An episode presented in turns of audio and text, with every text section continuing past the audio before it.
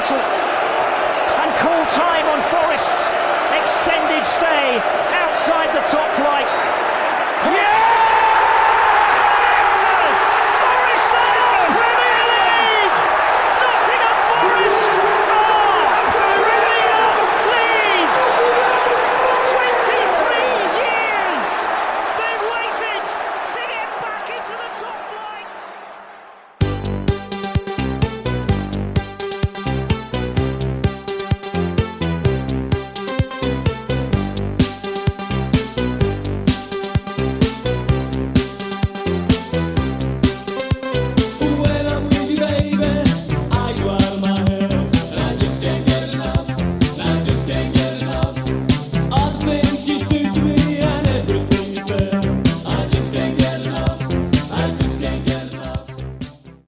Hola, ¿qué tal? Bienvenidas, bienvenidos al Minuto Forest, la turra del Nottingham Forest en formato podcast.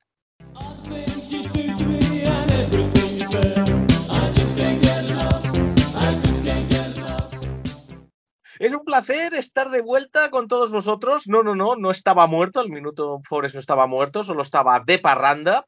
Y aquí estamos después de un mes que se nos ha hecho verdaderamente eterno. Os hemos echado mucho de menos, eso hay que decirlo, pero tenemos una explicación. ¿eh? La, vida, la vida a veces nos pone a prueba con compromisos laborales y noticias y de todo un poco, y bueno, lamentablemente eso nos ha tenido alejados del micrófono de este Minuto Forest durante un tiempo. Pero aquí estamos de, nuevo, aquí hemos vuelto, listos para sumergirnos en todo lo que ha acontecido en el mundo del Forest durante nuestra ausencia, que por desgracia no es poco. Sí son pocas victorias, más bien ninguna, pero eh, desde luego no son pocas noticias. Y el de hoy es, por desgracia, el primer minuto Forest de la era post-Steve Cooper. Sí, amigos y amigas, hoy, por desgracia, tenemos que dar la noticia que nunca quisiéramos haber dado. La destitución del galés Steve Cooper como entrenador del Nottingham Forest, aunque para algunos de nuestros colaboradores era algo que había que hacer. De eso, de eso vamos a hablar. Steve Cooper se ganó el cariño y el respeto de la afición del Forest y desde luego que su salida ha generado más que simples titulares. Ha provocado, yo diría, un torbellino de opiniones y de debates entre todos nosotros, inclusive aquí en el, en el Minuto Forest. ¿Cómo va a afectar esto al equipo? ¿Cuáles son las expectativas de futuro con el nuevo entrenador? Pues bueno, tendremos que verlo a partir de ahora. El equipo, la verdad, que ha ido de mal en peor en el último mes aproximadamente, desde que grabábamos, recordemos que grabamos el Minuto Forest tras la victoria contra el eh, Aston Villa. Y bueno, pues las estadísticas son claras, la verdad. Una victoria en 13 partidos, seis partidos sin ganar y dos partidos, la verdad, horribles. Sobre todo uno contra el Everton en casa, que yo pude ver en directo, y otro contra el Fulham en Londres, que pudimos ver por televisión y han decidido el futuro de Steve Cooper, que aunque consiguió empatar ante los Wolves en Wolverhampton y dar una imagen un poco mejor contra el Tottenham en, en casa, contra el que se perdió, da la impresión de que su futuro ya estaba decidido y además sobre todo también de que Steve Cooper quiso morir matando con sus jugadores. No son buenos tiempos para el Forest, la verdad, que está tan solo unos poquitos puntos por encima del descenso y damos gracias. Así que para lamernos estas heridas e intentar provocar una catarsis colectiva que yo creo que necesitamos, nos hemos reunido hoy. Tenemos al equipo de cabecera, eso sí, los mejores de este Minuto Forest porque los necesitamos de verdad. Hoy para hablar de todo esto, de si Cooper in, de si Cooper out, del futuro post-Cooper y de mucho más tenemos al equipo titular de nuestro podcast. Así que empezamos, como no, por nuestra estrella de la táctica, el que debería ser el sucesor de Steve Cooper, el rigor del análisis futbolístico en persona, Rubén Bermejo. Rubén, ¿qué tal? ¿Cómo estás? ¿Cuánto tiempo? Hola Borja, ¿qué tal? ¿Cómo estás? Sí, demasiado, demasiado tiempo. Eh, ya nos han devuelto nuestro Forest, Borja. ¿Te acuerdas que decíamos, Sí. "Joder, pero ¿dónde está nuestro Forest? Este es nuestro Forest. Destituir ya- entrenadores, fichar un entrenador que a nadie le gusta. Este fin de semana habrá un- una rotura de ligamento. Pues este es nuestro Forest, chicos. Ya, ya lo tenemos aquí. Eso es verdad, la verdad que sí, ¿eh? nuestro, Forest de toda la vida, que esta- estas cosas que nos estaban pasando no estábamos nada, eh, nada acostumbrados. Y bueno, hoy regresa también, claro, cómo no, al Minuto Foros nuestra estrella. Porque vale, que la estrella del, del Forest, Taiwo Oni, esté lesionada, no quiere decir que nosotros no tengamos estrella en nuestro podcast de hoy. El hombre franquicia, nuestro hater favorito, desde la ciudad de las tres culturas, desde la Imperial Toledo, estudiando, creo que Indochina está, José Antonio Juaristi. ¿Qué tal, José? Hola chicos, ¿qué tal? Sí, efectivamente, con, con Indochina estaba liado. Ahí está, ¡Bravo! ahí está. ¡Bravo! Bravo, magnífico, magnífico. Ahí estamos. Dale, dale duro, ¿eh? Dale duro, confiamos en ti. ¿Qué, qué tal se están portando los indochinos por el momento? Bien, en realidad es el tema del colonialismo, o sea, todo lo que es Ah. la Indochina francesa y, bueno, todo, todas esas parafernalias del Siam y todas estas cosas. O- Un tipo culto, José, ¿eh, Rubén? Es una caja de sorpresas. Es, de- es un tipo, de verdad, Borja, muy, muy sorprendente. O sea, seguro que podríamos hacer un dato sorprendente de Nottingham y un dato sorprendente de José en cada podcast. Pues sí, yo creo que sí, ¿eh? Sí, sí, sí, sí, sí. No, sí, pero- incluso. Pero mira, esto se lo puedo dejar a Borja, como todo este tema del imperialismo y todo esto, pues es una cosa que en el Imperio Británico pues, pegó muy fuerte y hubo un, un gran proceso de aculturación, pues oye, se podría buscar algo que haya por ahí, por la India, por Australia. ¿Quién dice que no haya por ahí algún exjugador del Nottingham Forest que acabara prisionero y le mandaran a, a Australia? Imagínate, ahí en Australia o Indochina, oye. Y crear allí un club, que eso, es que Bueno, puede ser. Joe Loli. Sí, claro. Sí, sí. Oye, pues, pues habrá que, habrá que ponerse, ¿eh? habrá que ponerse a ello, porque esto aquí, esto empieza a ser el minuto cultural, más que el minuto, más que el minuto Forest. Pero Oye, bueno, ya oye, Borja, perdona, perdona. Dime, dime, antes, dime, antes de que no, sí, sí. empecemos, antes de que empecemos, yo quiero casi, fíjate, casi abrir una sección nueva, ¿vale? Bien. Y tiene que ser muy cortita, que es Vale. Eh, claro, antes, en, antes yo era alquilado y no hacía reuniones ni hacía nada, pero ahora ya sabe todo el mundo que soy propietario. Bueno, propietario sí, es el sí, banco, propietario es el banco y me deja vivir en la casa. Y entonces estoy relacionándome más con los vecinos. Y me estoy dando cuenta de que mm, me molestan varias cosas. Entonces, eh, cuenta, cuenta, cuenta. Voy a, voy a decir una en este podcast y a ver qué os parece, porque me acaba de suceder ahora mismo en el ascensor. Eh, ¿Qué opináis de la gente que no respeta em, el cilindro de seguridad? Quiero decir, he coincidido en el ascensor con un vecino y se acercaba mucho al hablar. ¿Qué opináis de la gente que se acerca mucho al hablar, que, que- que te intimida cuando te está hablando porque casi que, que te susurra en la oreja? ¿Y, y que te toca el brazo? ¿Que te toca el brazo? No, no, no me ha tocado. No, Ah, te ha tocado. Este, Vale, este vale, no me ha tocado, pero, pero ¿qué opináis de la gente que, que se acerca tanto? ¿Y por qué creéis que lo hacen? Yo, yo la verdad es que debo decir que ya, ya casi me he inglesizado y todo eso de, de que me invadan el espacio personal y, y que me toquen el brazo y tal, lo llevo regulín, ¿eh? Regulín. Me estoy, me estoy haciendo nórdico, ¿eh? O sea que, que eso a mí me hubiese violentado también, ¿eh? La verdad es que sí. Y, hombre, lo- ¿y por qué lo hacen? La verdad es que no lo sé, ¿eh? A lo mejor es que creen que, a lo mejor es que creía que no le oías. No lo sé, ¿El no, no, no, porque además prácticamente te chilla al oído, o sea que no es, no es algo de, de- de que la voz no, no sea fuerte. Eh, no, lo mejor además es, que eh, le pasa a mucha gente, ahora porque me, me lo encontré en el ascensor, pero le pasa a mucha gente. Eh, bueno, desde aquí quiero decir que yo sacaría una ley, un decreto ley, que yo que sé, que eso estuviese penado, Borja, ¿no? O sea, no a ti tampoco te gusta eso, ¿no? Lo de que te invadan tu espacio personal. no, no, no, no, no, no cadena perpetua, pero, pero hombre, un par de días en, en- en prisión para que espabilen, ¿no? Porque es, es muy, muy, muy incómodo, ¿no? Sí, sí, bueno, ¿y tú, José? ¿Tú que, tú eres más sociable? ¿Que eres ahí muy, muy so- más sociable y tal? ¿Cómo, cómo, cómo lo llevas? Yo, yo creo que en el ascensor, que es donde se ha dado la situación, espacio precisamente no hay para, para mantener. O sea, digamos que la- lo que es la burbuja de cada uno creo que está un poco invadida. ¿eh? Entonces, no sé yo. No como que Los, vas por el los parque y ascensores son, llega. espacios, son espacios violentos, ¿eh? Los ascensores son espacios un poco violentos culturalmente, Sí. yo creo. Sí, sí, sí. Un sitio de fobias, es, yo creo. Te, Ah, te obligan a mantener José. conversaciones que no, con gentes que no quieres. Y Sí, ese sí, sí, por supuesto. Sí, sí. José, eh, ¿a qué distancia se, tú crees que se hablaban en Indochina? Buah.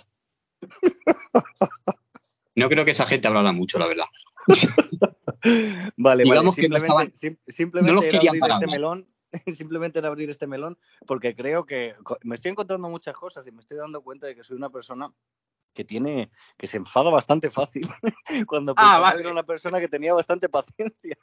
Entonces en cada podcast voy a ir sacando eh, todas mis todo, todo mi, mis mi, mi mierda, por así decirlo. Desahógate, exacto, desahógate. Exacto. Ven aquí para desahogarte, Rubén. Exacto, así, exacto. exacto. Así que bueno, yo creo que para, Vale. para empezar ha estado vale. bien. para empezar ha estado bien esta, Sí, sí, pero sí. volveré con, El con pesado, del, alguna el pesado del ascensor. El pesado del ascensor. Como un programa, bien, bien. Y estaba pensando que a lo mejor es, eh, eso es lo que decía, se me ha ocurrido, a lo mejor es un poco todavía legado de cuando, cuando era, éramos jóvenes, de, de, de en los bares y en las discotecas, de claro, tienes que acercar mucho y hablar a la oreja gritando, porque si no, no te escuchan. Puede ser. De todas formas, veis, es que sois Cooperín. No buscáis más que excusas. El tío, el, el tío era un pesado y se acercaba mucho y ya está, y tenía la culpa. Ya está. Ya, ya había que darle un empujón, ¿no? Para que Claro. Claro, claro, sí. Eso, es posible, es posible. Que somos muy Cooperín, tú, tú que eres más Cooper out, que de eso vamos ahora a hablar. Así que bueno, ya estamos todos presentados. Y Rubén, como siempre, pues mira, ya estábamos aquí todos pesa- apesadumbrados. Rubén ha venido, nos ha alegrado el minuto Forest. Así que ya que estamos todos presentados con este Dream Team, vamos a empezar. Ni te muevas de ahí, que igual te pierdes la primera instrucción eh, táctica de Nuno Espíritu Santo. Don't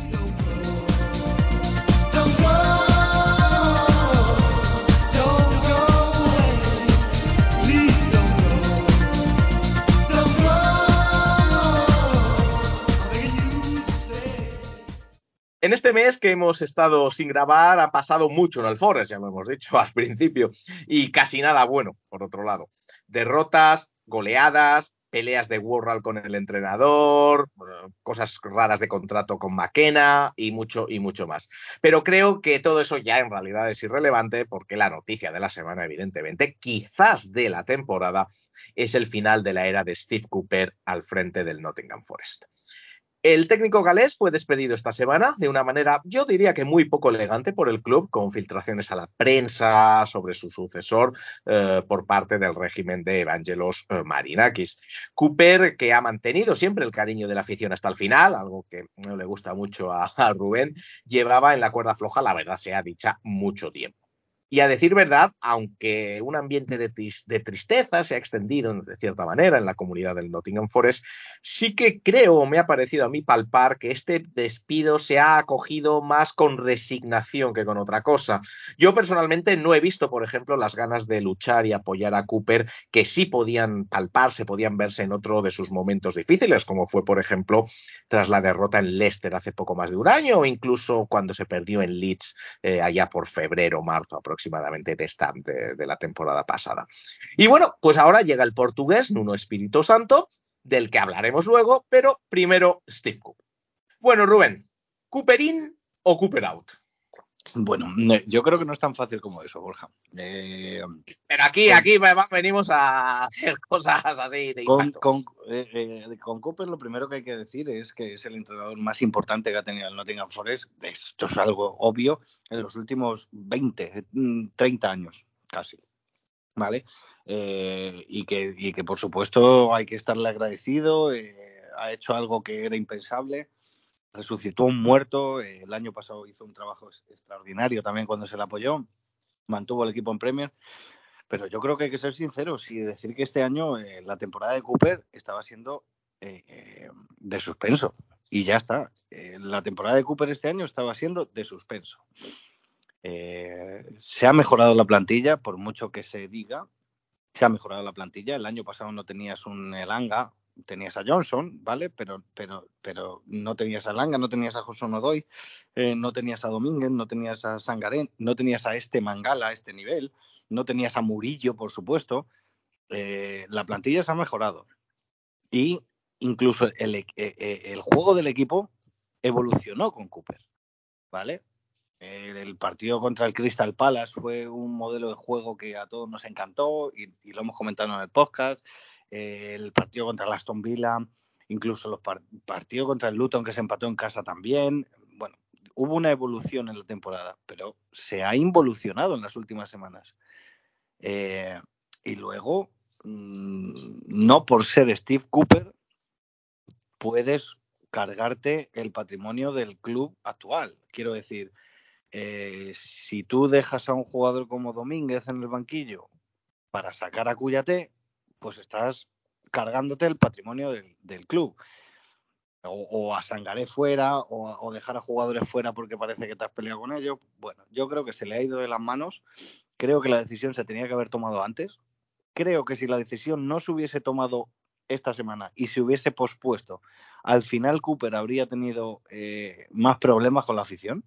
Fíjate lo que te digo, Borja, porque es una situación que tampoco se puede sostener eternamente en el tiempo.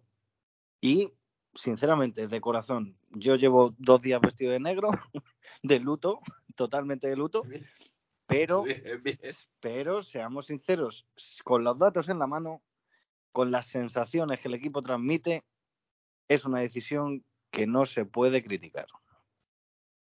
La verdad es que tú, tú, Rubén, ya llevabas tiempo diciendo que creías que Steve Cooper tenía que salir. Y yo al principio no te seguía, no estaba nada de acuerdo contigo. Y, pero después, yo personalmente, después de ver en persona el partido contra el Everton y luego ver lo que ocurrió en el partido contra el Fulham y la reacción de Steve Cooper, que fue un poco morir matando, es decir, como tú bien dices, mm. eh, poner el Cuyate en vez de a Domínguez y demás, que no sé, que igual le hubiera acabado saliendo, ¿no? Le hubiera acabado saliendo, pero claro, hubiera generado muchos más conflictos. Y debo decir que yo empezaba a pensar que, sin saber muy bien por qué, porque para eso tenemos que estar en el día a día del equipo, pero sí que pensaba que por primera vez, por primera vez, porque antes podía no haber no ganar el equipo, pero no tenía la misma sensación, pero por primera vez eh, creía que a Cooper se le había ido el equipo que no era capaz, que, no era, que no era capaz de sacar eh, el, el, equipo adelante y que por lo tanto optó eh, por refugiarse un poco en los suyos, pero porque no es igual que lo que hizo tras el Leicester, que simplemente al equipo lo echó atrás, fue cambiar las tácticas aquí, fue eh, cambiar a la gente también, no sé. Es decir, mi impresión, la verdad, debo de reconocerlo, es que por primera vez desde que llegó Coopers yo sí tenía la sensación de que algo no le funcionaba. ¿Tú, ¿Tú, por qué crees que se le ha caído el equipo de esta manera tan estrepitosa cuando ya ha empezado mm, prometiendo cosas? Bueno, eh, vamos a ver, el análisis que voy a hacer es muy simple. Eh, primero, se le ha caído el jugador más importante de la plantilla, que es Aguanigi, que eso es eh, clave en todo esto que ha sucedido. Y segundo, se le fue de las manos el, error garrafal que cometió haciendo los tres cambios de, de, golpe el partido contra el Luton, que eso destrozó el partido, que era un partido que llevaba ganado 2-0. A partir de ahí el Forest no ha vuelto a ser el mismo. Luego ha habido, no sé en qué partido, fue, fue contra el West Ham, por ejemplo, eh, eh, Domínguez, que estaba, que estaba siendo de lo mejor que tenía el Forest. Comete un error en salida de balón, nos meten un gol y desde ahí Domínguez ha desaparecido. Y estaba siendo el mejor, de los mejores jugadores que, que, que sí. estaba teniendo el Forest. Sangaré, Sangaré empezó flojete, estaba cogiendo un nivel bastante alto que, que de, de, de robo, de llegar al área contraria, de estar en todos los sitios de repente desaparece Sangare también. Eh, eh, te quiero decir, no, la situación o la sensación que me da a mí es que no tenía control de la situación. No tenía control de sus jugadores, no tenía control del vestuario. Eh, luego también podemos hablar largo y tendido de jugadores como Aurier, que jugadores como Aurier, cuando todo va muy bien y están rindiendo, son la leche.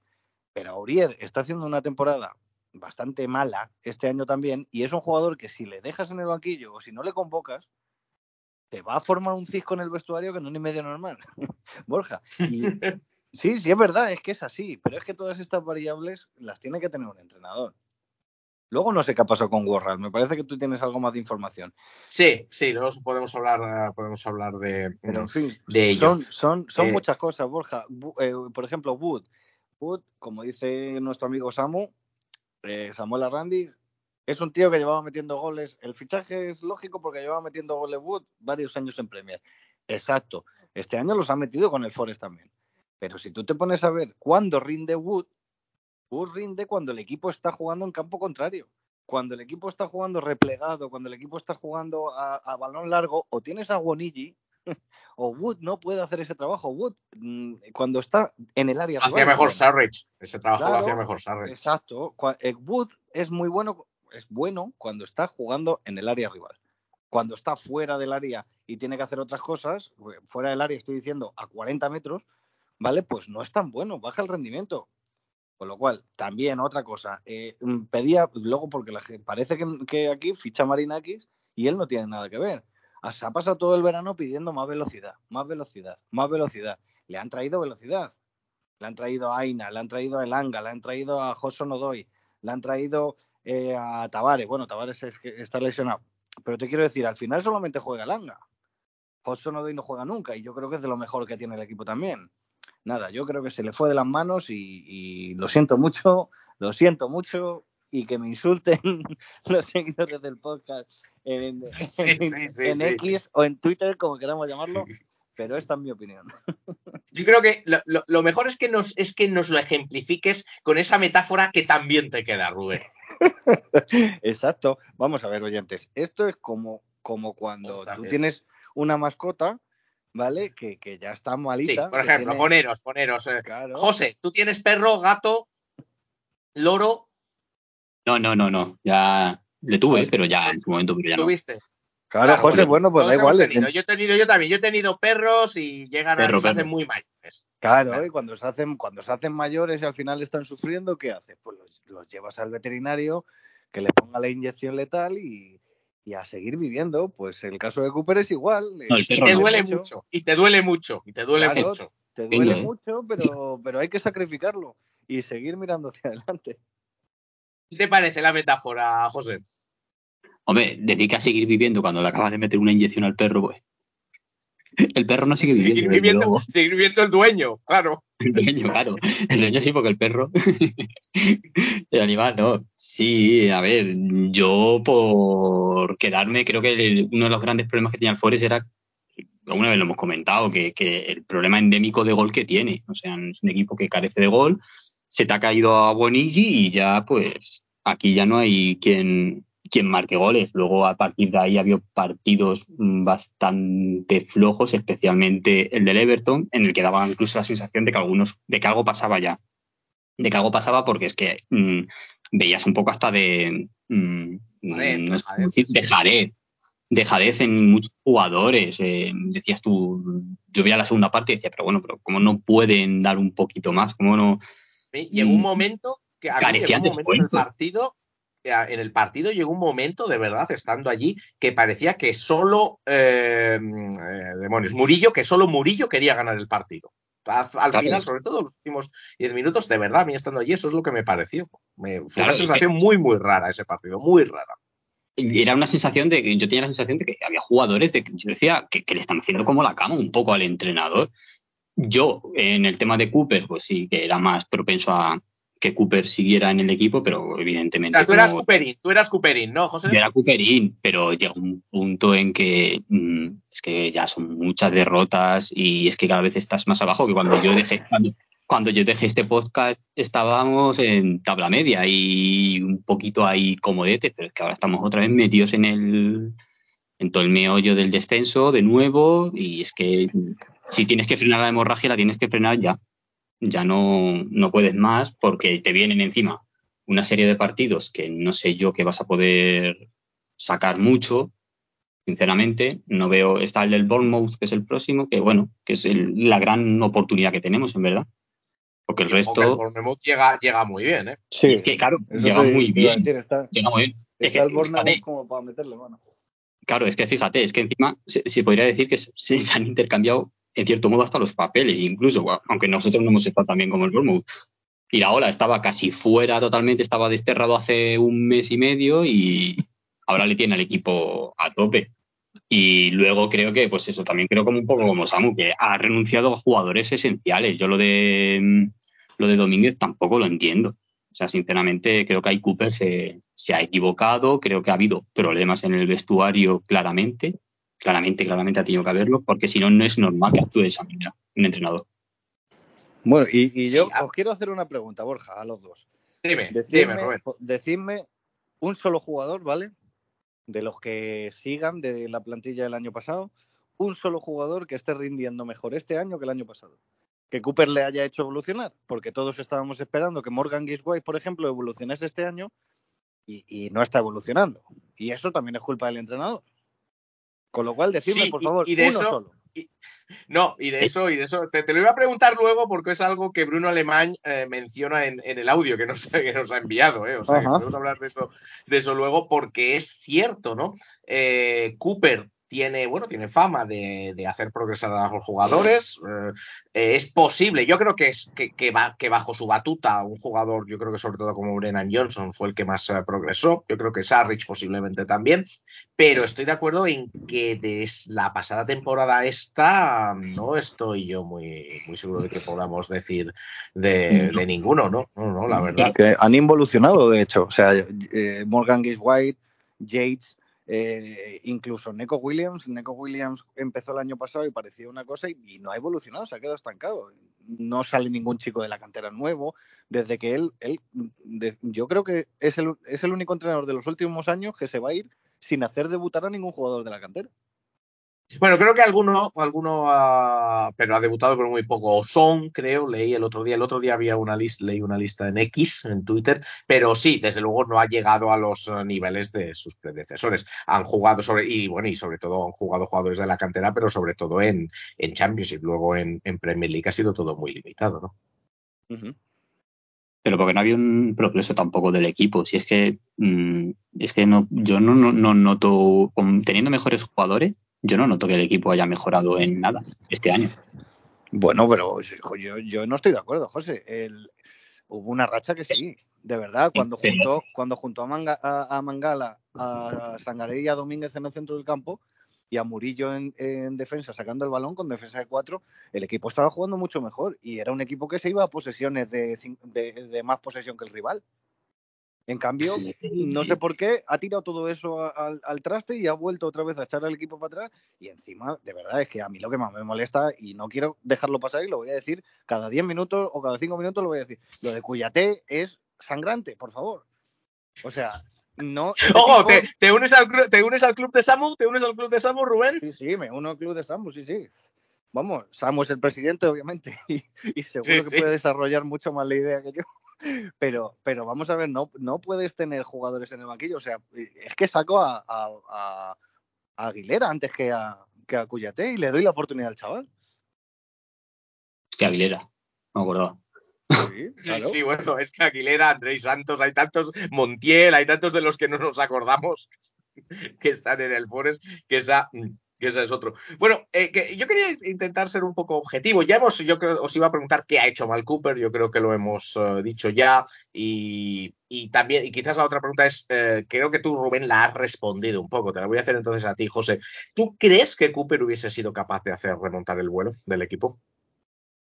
Eh, viendo el calendario, sobre todo, creo que no.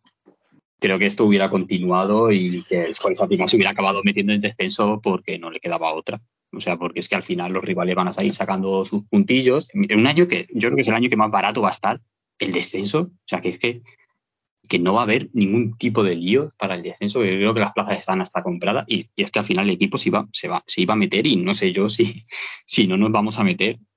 Pero es que al final, pues como dicen, si al final Cooper estaba pidiendo constantemente jugadores nuevos, que quería más velocidad, pues sí, un poco, yo creo que para el centro del campo tampoco estaba del todo convencido con lo que tenía. Y luego al final, pues mm, vuelves a. y creo que ahora mismo hay una invol- involución en el equipo, pues. Si es que yo quería mucho a Cooper, pero es que no se sostenía esto. Sí, sí, la verdad es que los resultados últimamente eran, eran bastante malos. Rubén, ¿tú cómo definirías el periodo de Steve Cooper en el Nottingham Forest?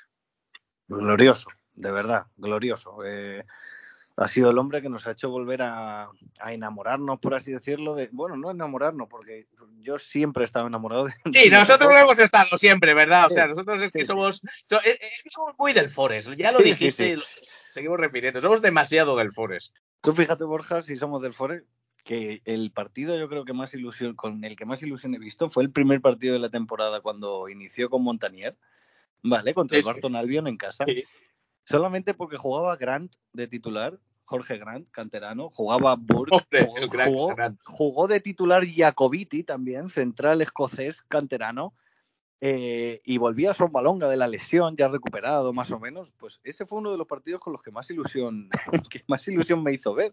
Además ganamos 4-3, creo recordar una cosa así. Eh, a lo que te voy es que siempre hemos estado enamorados, pero es verdad que Cooper, Cooper, por ejemplo, lo que ha hecho, lo que sí que ha hecho es eh, despertar a, la afición como nunca jamás había visto yo. O sea, lo que, lo que viví yo el año pasado en, en City Ground contra el Newcastle, esa afición esa forma de cantar, no parar de animar, yo eso nunca lo había vivido. Entonces, es verdad que el ambiente, que, el sentimiento de pertenencia, que el, que parecía que por fin todo iba en la misma dirección, directiva, entrenador, jugadores, afición, pues eso va a ser difícil recuperarlo. Pero eh, yo creo que es lo más importante que ha hecho Cooper. Estoy de acuerdo, estoy de acuerdo. Yo creo que es algo que se vivió en la temporada del ascenso y la temporada pasada en Premier League durante toda la temporada. Yo, por desgracia, en Premier League lo he podido ver muy poco, pero aún así los pocos partidos que he ido hasta el del Everton y diría el del Luton, pero los anteriores en Premier League sí que se notaba ¿no? esa, electricidad y bueno, y desde luego la temporada pasada, en los partidos de Copa contra el Liverpool, contra el Leicester y evidentemente todo el playoff, el ascenso, eh, la verdad es que fue algo que yo, yo en directo rara vez he vivido en el, eh, Nottingham Forest y se lo debemos en gran parte a Steve Cooper. José, para ti, ¿qué representa Steve Cooper para el Nottingham Forest y para ti? Uf, fue como una especie, digamos, por buscar un paralelismo, un cholo Simeone, yo diría, un poco. Porque lo que se vivió esa temporada, para mí lo que se vivió esa temporada de Championship, o sea, ese ascenso, sobre todo el partido, creo que el partido fue el contra el Barnsley, si no recuerdo mal, 1-3, es que ¿quién, ¿quién no lo iba a decir en ese momento? O sea, cuando nos dejó Chris Houghton, que era el equipo en descenso, colista, eh, que unos meses más tarde íbamos a estar celebrando un ascenso a Premier League. O sea, es que yo creo que eso es lo que resume Steve Cooper, o sea, le devolvió la, total, toda la ilusión a la afición. Es que era la sensación encima de que tenías, de que ese Forest jugaba muy bien, además también para el fútbol, iba por los partidos y tú sabías que esos partidos los iba a ganar. era una, confianza y era el mismo equipo, si es que tampoco cambió nada. Y pues representó para mí la, ilusión en la afición. creo que la gente se, se volvió a ilusionar con el Forest. Del Forest hemos sido siempre, o sea, eso es así. Hemos estado las buenas, hemos estado las malas y pues. Poco más. O sea, es que es eso. Para mí la ilusión y darle las gracias por todo lo que ha hecho por el equipo y que le vaya bien. Sí, que le vaya muy bien, desde luego. Gracias, gracias inmensas de todo el mundo desde el Nottingham Forest por lo que nos ha hecho vivir, sobre todo por esa temporada en, en, eh, en, Championship. La, de, la primera en Premier se sufrió mucho, pero bueno, yo creo que se disfrutó, pero la verdad es que eh, yo para mí, para mí es esa temporada en Championship, ¿no? Yo creo que fue verdaderamente mágica del Nottingham Forest. Luego ha sido todo más problemas quizás que, que otra cosa, aunque se, se, han, se han vivido con mucha intensidad, pero, pero ha sido ya la, en Premier League ha sido todo más complicado. Y de eso, de eso hablaremos en un, rato. Pero además de nuestros comentaristas hoy aquí, de, Rubén y de José, eh, tenemos también algunos cameos invitados. Algunos ya lo he dicho antes. Para el primero de ellos eh, le pedí a Bruno Lemañ, el director de Play Football en la cadena SER y colaborador, por supuesto, estrella del Minuto Forest, que nos diese su punto de vista de, sobre por qué, por qué dejó de funcionar el Forest de Steve Cooper. Y esto es lo que nos dijo Bruno.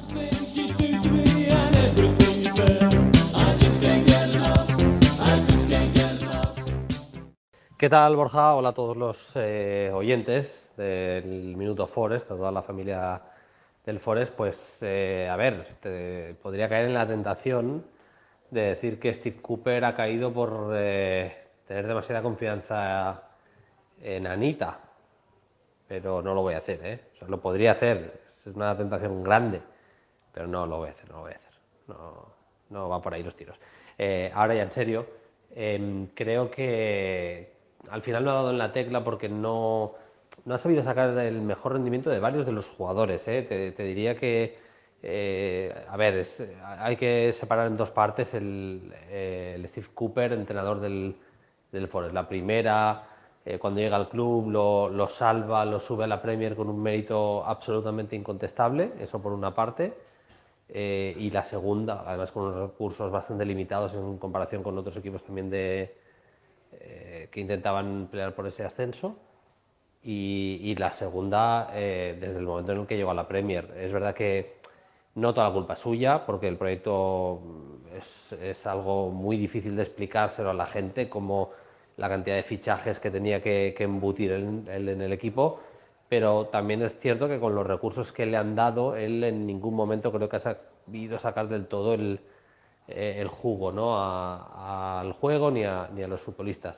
Es verdad que con Awonigi sí que ha conseguido una versión top, pero me atrevo a decir que el resto de jugadores, la gran mayoría, eh, empezando por Gibbs White, al que no le ha creado el contexto que él, necesita para, brillar, eh, muchos otros futbolistas, vaya, ahora mismo tiene extremos para generar mucho y el equipo no está siendo ese equipo peligroso por fuera, bueno, creo que no ha acabado de dar en la tecla en ningún momento. No digo que, que mereciera salir del Forest eh, y menos para firmar a alguien como Nuno Espíritu Santo, pero eh, también es cierto que no estaba consiguiendo eh, sacar a mí ya Sanogo es un futbolista al que acaba de firmar el Forest el pasado verano que me encanta y no lo hemos visto en, su mejor nivel. Luego le, ha- le han pesado las lesiones que ha tenido el equipo. Pero bueno veremos. A partir de ahora eso sí preparados para masticar cerillas en un Espíritu Santo un gran amante del juego bonito no es, así que eh, nada, habrá que prepararse para un Forest muy defensivo, muy competitivo, es verdad, que va, él quiere jugadores que muerdan en el campo, pero también es cierto que eh, con él de entrenador no le ha ido mal al, al Wolverhampton, eh, ha conseguido salvarse siempre, así que eh, habrá que poner en el haber también de Nuno esa parte.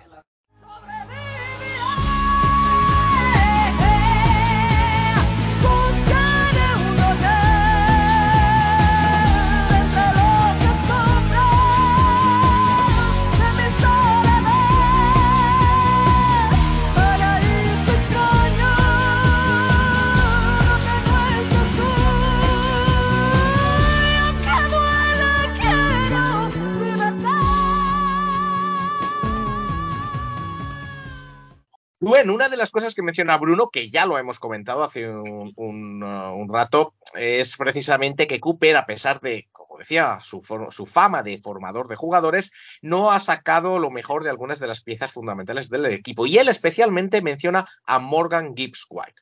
¿Tú qué opinas? ¿Qué, qué, qué le pasa a Morgan Gibbs White? Bueno, básicamente lo que le pasaba a principio de temporada es que estaba jugando fuera de posición, básicamente. Y lo que le pasa ahora es que le rodean de jugadores que no le vienen bien a sus características y en un modelo de juego de nuevo que no le viene bien a sus características. Yo, sinceramente, Borja, imaginarme a Morgan Gibbs White por dentro, jugando por dentro, en los partidos estos de eh, Crystal Palace, eh, West Ham y demás, de hecho hubo momentos en los que Cooper modificó un poco el dibujo y jugó más por dentro y a ver, es que no tiene nada que ver cuando le juntas con Domínguez o con Sangaré o juega un poquito más cerca de Mangala que si le pones con Cuyate, incluso con Yates, ¿eh? O, o- en fin, es que, no, es que no tiene nada que ver. No tiene nada que ver. Yo creo que el modelo le ha venido fatal. Yo creo que, que además tiene un pelín de ansiedad. eh, tiene un pelín de. Sí, de- estoy de sí. acuerdo, estoy Yo- de acuerdo. Yo creo que Se tiene le nota en directo. Sí. Se le nota en Creo que- directo. Creo que tiene ganas de, de- de- de marcar, tiene ganas de, de asistir, tiene ganas de. demasiadas ganas. Tiene obsesión, no ganas. O Sí. ganas tiene todo Y el luego mundo. se frustra, eso. se frustra cuando no le sale, se frustra cuando no le sale, sí, Sí. sí. se frustra. Y luego volvemos a lo de siempre. Es que cuando está Aguonigi la vida es mucho más fácil. Y sin Aguonigi, pues Y más bonita, la verdad. sí. Pues, en fin, el resumen, el resumen yo creo que es ese. El pobrecillo le han rodeado de inútiles en estos últimos partidos. Y, Sí. y además cuando coge el balón, en fin. Hombre, con el Anga, con el Anga se entiende, se entiende bien, ¿eh? Se entiende bastante bien. Y en los ratitos que juega Hudson Odoi también se entiende bastante bien con él. Yo, sinceramente, creo que habría que rodearle de peloteros, de jugadores que, que sepan lo que es un balón de fútbol y, y que se divierta. Que se divierta y las cosas llegarán. Es que ese chico, los goles, las asistencias y demás, se le van a caer de las botas cuando, cuando le rodeen de algo que, me- que verdaderamente merezca la pena.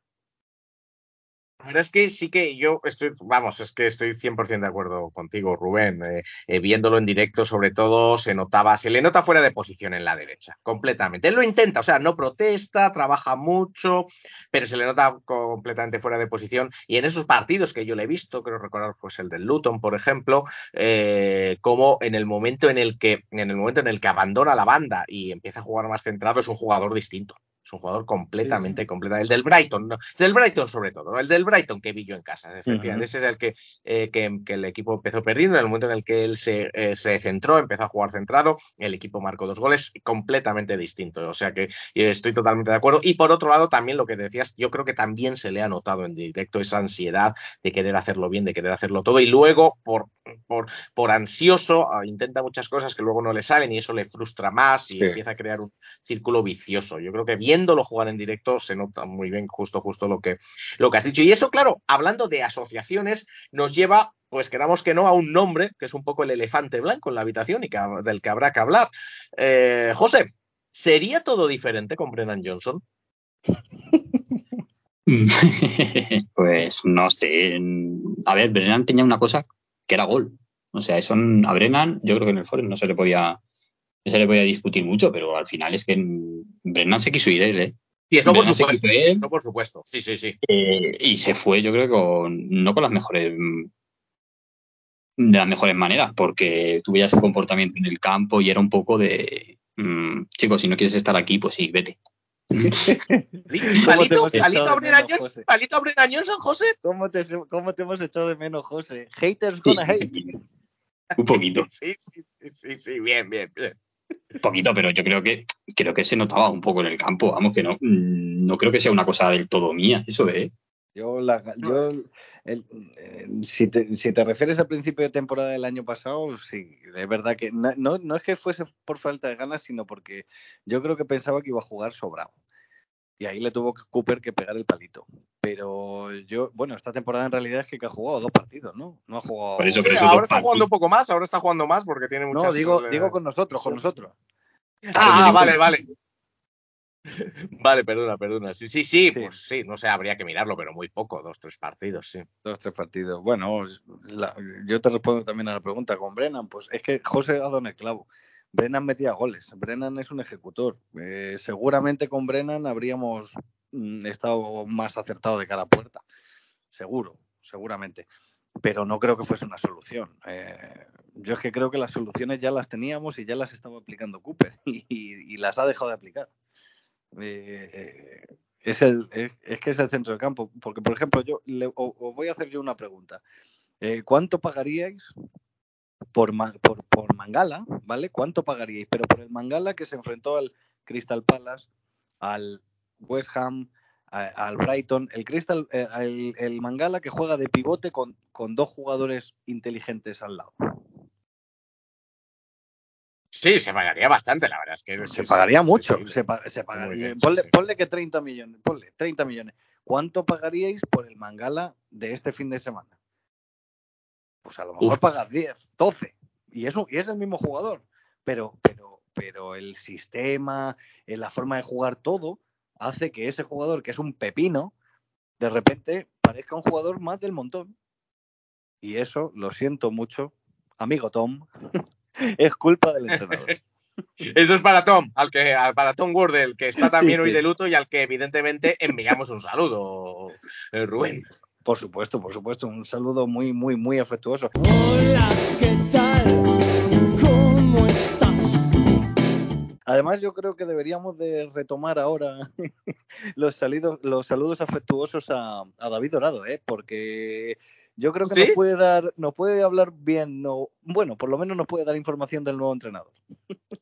Bueno, sí, sí, eso es cierto, eso es cierto. Algo, algo nos podrá, algo nos podrá decir, aunque ya tenemos a Samu que nos va a decir también cosas eh, de ello. Verdad, Lo que pasa es que, eh, vol- volviendo a eso que decías, es que es cierto, ¿no? O sea, el eh, yo eh, aquí lo que ha ocurrido es que el equipo iba más o menos bien, los resultados no acababan de llegar, no acababan de llegar, y luego de repente, porque en esos partidos sí jugaron los buenos, entre comillas, estamos hablando sobre todo del partido contra el, sobre todo del partido contra el Everton y del partido contra el Fulham, de, eh, de repente esos jugadores como que dejaron de jugar. Y luego ya a partir de ahí, ya cuando ya casi Cooper se veía muerto, sí que dejó, vale, pues a estos los quito y pongo a los, a los míos. Pero contra el Everton sí jugaron ellos y contra, y contra el Fulham también. Eh, eh, al que sí cambió varias veces al descanso fue a Domínguez, eso es cierto. En, en partidos anteriores, pero, pero siguió jugando, pero bueno, fue el- el- uno de los, de los damnificados. Entonces, mi pregunta, porque luego el, el cambiar y el poner a Cuyate, que tampoco te, que tanto te ha, tanto te ha enfadado, Rubén, fue después de esos partidos, ¿no? Yo, yo mi pregunta es, ¿qué demonios pasó? ¿Qué demonios pasó después del Luton? Bueno, tú más o menos lo has dicho, ¿no? Y sobre todo para llegar a esos partidos contra el Everton y el Fulham. Pues me gustaría a mí saberlo también, Borja. Eh, la respuesta nunca la vamos a tener. es que pueden haber sido tantas cosas. Eh, puede ser que en el vestuario caliente después del partido del Luton le dijese a Aurier que era un inútil por, por, por no despejar la falta esa, porque fue contra el Luton. Sí, sí, fue contra el Luton. Sí, la sí, fal- sí, la sí, sí. falta esa que, que se agachó. Contra el Luton, sí. Claro, y es costa marfileño, como Sangaré, y a lo mejor, pues, y tiene, y tiene treinta y pico años y ya está de vuelta de todo, y a lo mejor, pues, se pone a echarme. Es que pueden haber sido tantas cosas, o, o que, o que el equipo, o que la plantilla ha dejado de creer en él.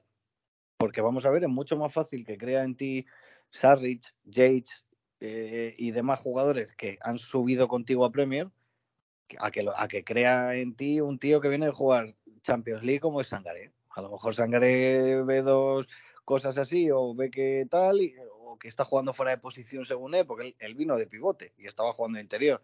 Es que son tantas cosas, Borja. Eh, Pero vamos, Mm. lo que parece claro es que perdió el control absoluto del vestuario. Lo pare- sí, lo parecía, desde luego, ahí estamos, estamos de acuerdo. Pero bueno, en fin, como, eh, como no hay partido, bueno, ha habido muchos partidos, pero mejor nos vamos a olvidar de los partidos que ha jugado el Forest en este mes. He pensado que aún así vamos a elegir lo mejor y lo peor, pero en este caso de la era Steve Cooper. Así que vamos a empezar contigo, José. Lo mejor de la era de Steve Cooper. Pues me voy a quedar, pues mira, con lo que estábamos hablando antes, la tem- no, no me quiero quedar solamente con el ascenso, sino con la temporada, con la temporada de Championship. La temporada de Championship para mí creo que ha sido, en general, creo que fue maravilloso todo. Todo, todo. O sea, es que no, no, Sí, no le sí, puedes sí. encontrar un, un, un punto malo a esa, a esa época. Desde luego, desde luego. Para ti, Rubén. Joder, es que, claro, quedarse con un momento. Yo me voy a quedar con tres, Borja, además, no te voy a hacer caso. Venga, vamos a ver. así me gusta, ni caso, así me gusta. Doblete, el doblete de Lyle Taylor en campo del. ¿De quién Bristol, fue? ¿El Bristol. Barnsley? Bristol Bristol. City. No, del Bristol Bristol, del City. Bristol No, City. con el Boro. Sí. No, con el Boro perdimos, con el Boro perdimos. Vaya. No, no, no, es No, el no, del no, Bristol. Bristol. En el minuto, en el minuto, Bristol, minuto 90 y 92. 90 y sí, 90 y sí, fue con el Bristol City. sí. Ese, Sí, sí. que yo creo que fue ese, fue ese partido fue muy importante. Ahí porque- empezó todo, ¿eh? Ahí empezó todo. Sí. Sí, sí, sí. Eh, luego me voy a quedar también con el partido fuera de casa contra el Fulham, eh, el Fulham Imperial en Championship y llegamos nosotros y con gol de Zinken Pérez de rebote, por supuesto, Sí. ganamos Ah, claro. 0-1 y me voy a quedar también con la derrota en. Bournemouth ese mismo año, que llegábamos a Bournemouth, que si ganábamos nos poníamos nosotros segundos, el Sí. equipo perdió y aún perdiendo se vio que, eh, y- y sobre todo en las semanas siguientes, se vio que algo había cambiado. Que el Forest era un equipo para ascender. O sea, no, se vi- no nos vinimos abajo, lo, lo teníamos ahí y perdimos, incluso con 0-0 Sarrich al larguero y, y luego nos marcaron ellos y el equipo no se vino abajo. Entonces, pues, pues me quedo con esos tres momentos que al final engloban un poquito la mentalidad de que, que Cooper le, le imprimió al equipo en Champions. Sí, sí, la verdad que sí. Yo creo que el. Yo me quedo, la verdad, yo voy a elegir dos en este caso, pero me quedo sin duda con el 1-2 ah, al Bristol, donde empezó todo sin ninguna duda el partido. Ese partido había sido típico del Forest, que el Forest no había jugado mal, pero, pero, ah, pero encajó, encajó gol y ya iba el minuto 90, y ya, ah, ya vamos a perder otra vez, y de repente, y de repente un penalti, de repente un gol.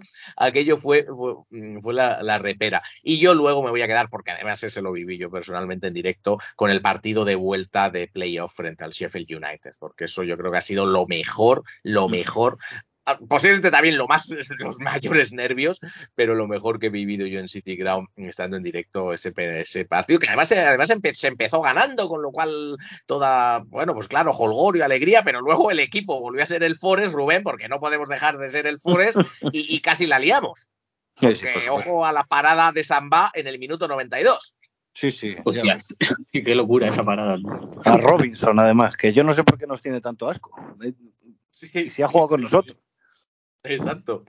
Así que ese, ese partido lo, lo tuvo todo y bueno, luego la tanda de penaltis. Así que yo me voy a quedar con eso. Y bueno, lo peor de la era de Steve Cooper, eh, eh, eh, José.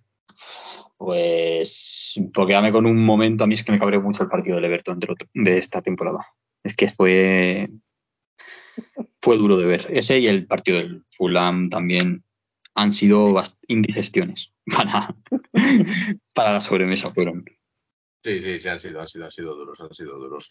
Eh, para ti, Rubén. Fíjate, yo me voy a quedar con un momento que yo creo que Cooper tampoco tiene mucha culpa, eh, pero creo que debería de haber apretado mucho más eh, para haber fichado a James Garner por 13 Sí. millones o 14 millones en vez de habernos gastado tantísimo dinero en inútiles. Eh, y ahora James Garner estaría jugando con nosotros, un jugador que se decía, no, ¿cómo vas a pagar 13 millones si, al- si no creo que pueda jugar en Premier? Titular con el Everton y haciendo un temporadón impresionante. Y habríamos mantenido un poquito también, un poquito más el bloque Cooper, el bloque Championship, y creo que todo habría ido mejor. Fíjate que estoy eligiendo un momento en el que Cooper creo que se lo, lo único que digo es que tenía que haber apretado un poco más, como apretó para ficha- el fichaje de Morgan Giswhite. Pero eh, aquí la culpa la tiene Marinakis, obviamente. Sí, ahí yo creo que la culpa no la tiene él y mucha culpa la tiene también el Manchester United. El Manchester United, Sí. eh, Rubén, nos ha fastidiado en los dos últimos periodos de fichajes, primero con Garner, no, dejan, no decidiendo hasta muy el final, y lo mismo con, eh, con Henderson. O sea, al Manchester United hay que. A, a ese sí que hay que darle un par de palitos, ¿eh? Que claro, Sí, como, sí. como son ricos y les da igual, pues ala. Si no te preocupes, Borja, si los palos se los dan ellos solos. ¿eh? Sí, si, si quieres, si quieres disfrutar, solamente tienes que poner eh, Dazón a las 4 de la tarde y ver el partido del Manchester United para ver cómo se autoflagelan. Eso es cierto, eso es cierto, que tienen que, tienen que ver eh, que tienen una defensa bastante curiosa. Yo, yo en el, el peor, eh, yo creo que me voy a quedar con el partido contra el Luton. Partido contra el Luton Town, que encima lo, lo vi en directo, y, la cagada de los cambios y todo. Bueno, fue un partido que estaba ganado, que ah, y, es posible, y estoy de acuerdo eh, con lo que has dicho antes, Rubén, que posiblemente ahí empezará todo, en este caso, para mal, aunque Cooper yo creo que ya estaba un poco en la cuerda floja, las cosas como son. Marinakis últimamente no, no, no se llevaba muy bien con él, pero bueno, ese partido del Luton yo creo que ya sin duda desencadenó el, el resto. Así que me voy a quedar con esos tres cambios posiblemente innecesarios. Sobre todo innecesarios, a lo mejor no por hacerlos a la vez, sino por, por, por los jugadores que salieron. Yo no lo entendí, yo no entendí eh, ese cambio y al final pues las cosas salieron como salieron. Y bueno, ¿qué nota le ponemos a Steve Cooper en el Nottingham Forest, eh, Rubén? No, no, un 10, un 10. Bueno, un 10 o un, o un 100 sobre 10. eh, no se le puede poner otra nota. O sea, que la gente no se, que la gente no se confunda y que la gente no piense que, que yo soy anti-Cooper. O sea, para mí Cooper ha sido lo más maravilloso que, que me ha sucedido casi en la vida. Pero Casi, casi. Solo Sí, sí. por debajo de tu, de tu pareja y de tus perros y No. poco más. No, no, no, que no me están escuchando. Estoy solo ahora mismo en una habitación. Cooper ha sido lo mejor. Ah, vale, vale, vale. Sí, sí. Eh, un, un, un 10, un 10 sobre 10, eh, de verdad. Eh, yo creo que, que ha sido el mejor entrenador que, por lo menos, que han visto mis ojos de, eh, en el Forest. ¿Y tú, José, qué nota le pones a Steve Cooper? Pues repito, un 10. Si es que si es que solamente el ascenso, si es que ya solo eso ya se merece el 10. Es que solo he visto un, un ascenso del Forest en, en mi vida.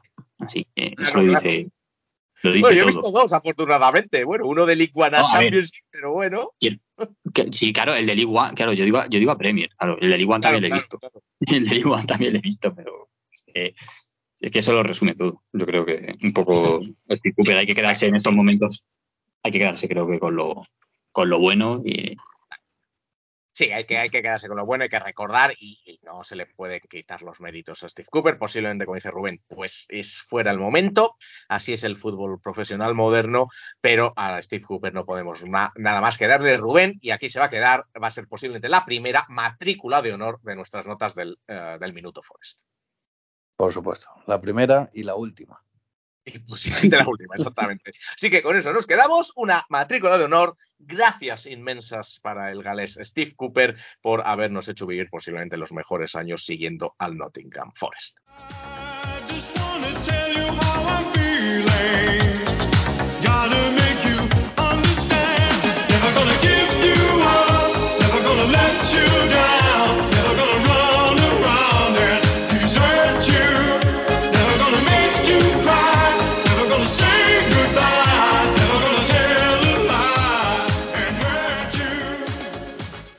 Y ahora, pues claro, nos toca mirar al futuro, a ver qué remedio es lo que es lo que queda, así es el fútbol, así es la vida. Y el futuro se llama Nuno Espíritu Santo. Este ya experimentado, aunque un joven entrenador, eh, trae consigo un, un buen impresionante historial, más o menos, destacándose sobre todo su exitosa etapa en el Wolverhampton Wanderers, donde, recordemos, no solo logró el ascenso de Championship a la Premier League, sino que también dejó una marca en competiciones europeas. Eh, lo calificó, quiero recordar que séptimo y jugó competiciones europeas. Nuno, que es un exportero, recordemos, es un ex guardameta, saltó a los banquillos después de ser jugador y empezó su trayectoria con una etapa en el Valencia en la temporada 2014-2015. Llevó al Valencia a la Liga de Campeones, ¿eh? Cuidado que, Nuno ha jugado Liga de Campeones como entrenador y, eh, bueno, pues marcó el inicio de su ascenso como entrenador. Su siguiente destino fue el Oporto en el año 2016 y luego llegó, como decíamos, al Wolverhampton Wanderers, eh, donde logró el ascenso, ya lo hemos mencionado, en su primera temporada y luego tuvo buenas actuaciones en la FA Cup y en la Europa League. Eso sí, eh, la- al final, la temporada final no fue tan buena y también eh, luego llevó- llegó al Tottenham Hotspur donde duró escasamente cuatro o cinco meses, tampoco fue excesivamente buena, aunque el Tottenham, pues bueno, es el Tottenham y tiene lo suyo y ahora en Arabia Saudí también ha sido despedido, por cierto. Bueno, Rubén, ¿es Nuno la respuesta? No sé cuál es la pregunta.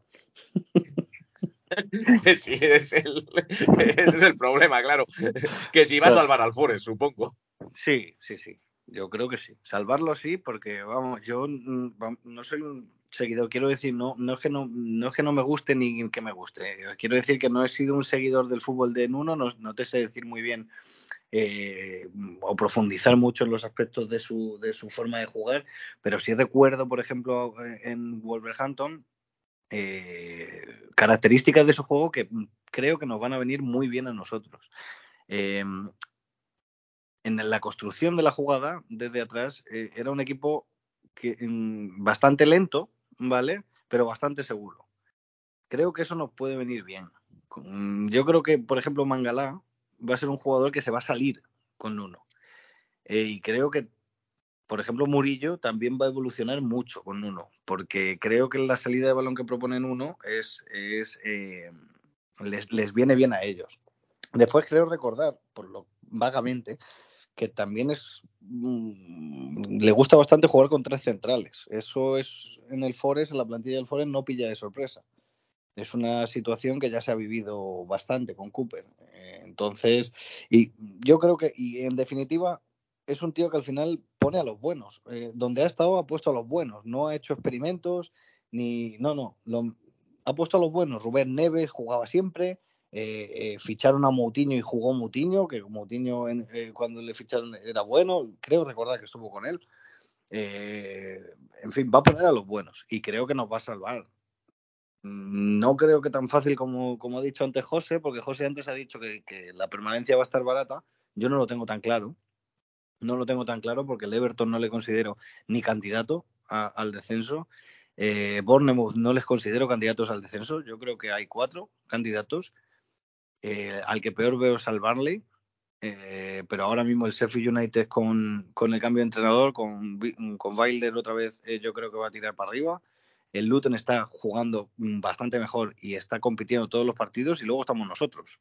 Eso es lo que esos cuatro somos los que vamos a estar. Pero creo que tenemos plantilla, Borja, para tenemos plantilla para en una situación normal estar décimo. Era donde empezamos a estar, estábamos por ahí, claro. Sí, sí, por eso te digo, yo creo que, que lo va a salvar. Si luego me preguntas, si la pregunta no es si se va a salvar, y la pregunta es si Nuno va a ser el entrenador que Marinakis que va a hacer mm, que Marinakis cumpla su deseo de que el Forest progrese a estar en puestos europeos, pues oye, ahí ya tiene que hablar gente que sepa más. Samuel que le conoce bien o, incluso Bru- Bruno o quien sea, pero yo, yo no estoy preparado para dar esa respuesta todavía. Y precisamente en el Minuto Forest tenemos a alguien que ya ha seguido de cerca a Nuno Espíritu Santo. Nuestro buen amigo Samuel Arrandis, aficionado del Valencia y, eh, recordemos también presidente del club de fans de Cheiko Cuyate, tuvo a Nuno en el banquillo durante una temporada, una temporada y media aproximadamente. Así que le hemos pedido que nos cuente sus impresiones sobre el portugués y esto es lo que nos ha mandado.